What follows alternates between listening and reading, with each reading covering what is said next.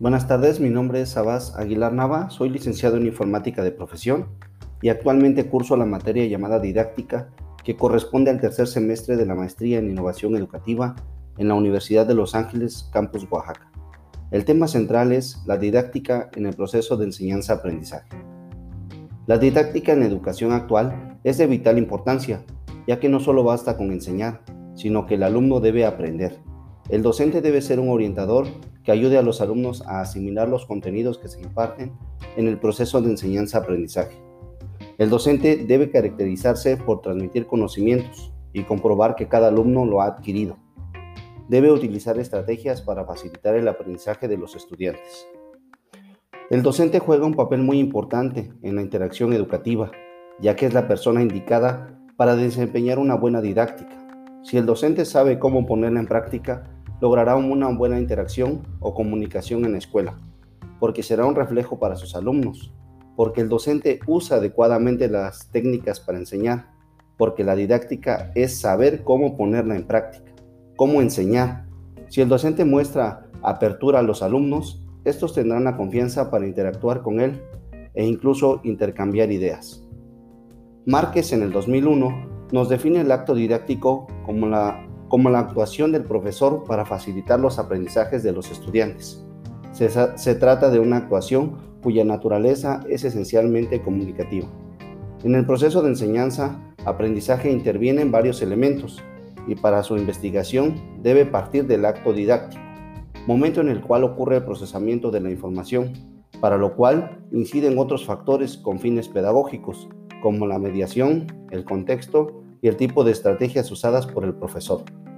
La enseñanza está vinculada estrechamente a los procesos relacionados con el acto de aprender, porque es un acto conjunto de intercambios con el alumno, en un contexto determinado y con unos medios y estrategias correctas.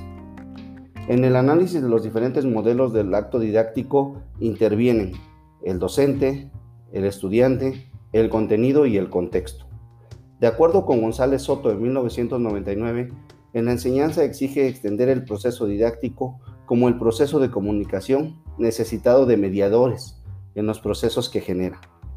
El acto didáctico dependerá de cómo están interaccionando estos cuatro elementos implicados en el acto, como son el docente, el estudiante, el contenido y el contexto, para determinar el enfoque que debe llevar.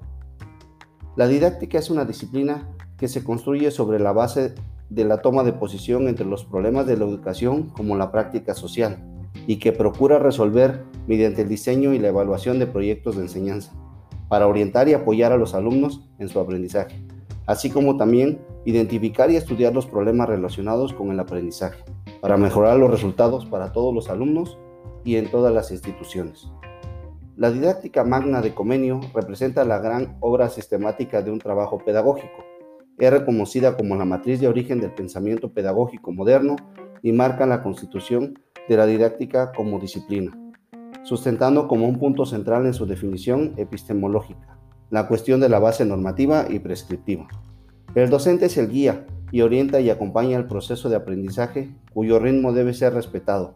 La enseñanza se convierte así en una práctica social, en una actividad intencional que responde a necesidades y determinaciones que están allá, más allá de los deseos individuales de sus protagonistas participa más bien del flujo de acciones políticas, administrativas, económicas y culturales que forman parte de la estructura social.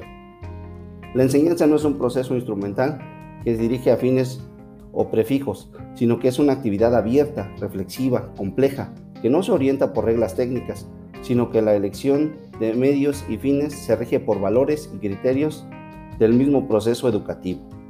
Martínez Boom en 1995 sostiene la enseñanza concebida así no es un hecho trivial, irregistrable, observable y cuantificable. No es el resultado de un programa preestablecido, en orden a logros establecidos de antemano. Es una aventura interrogadora, sin absolutos ni respuestas terminales.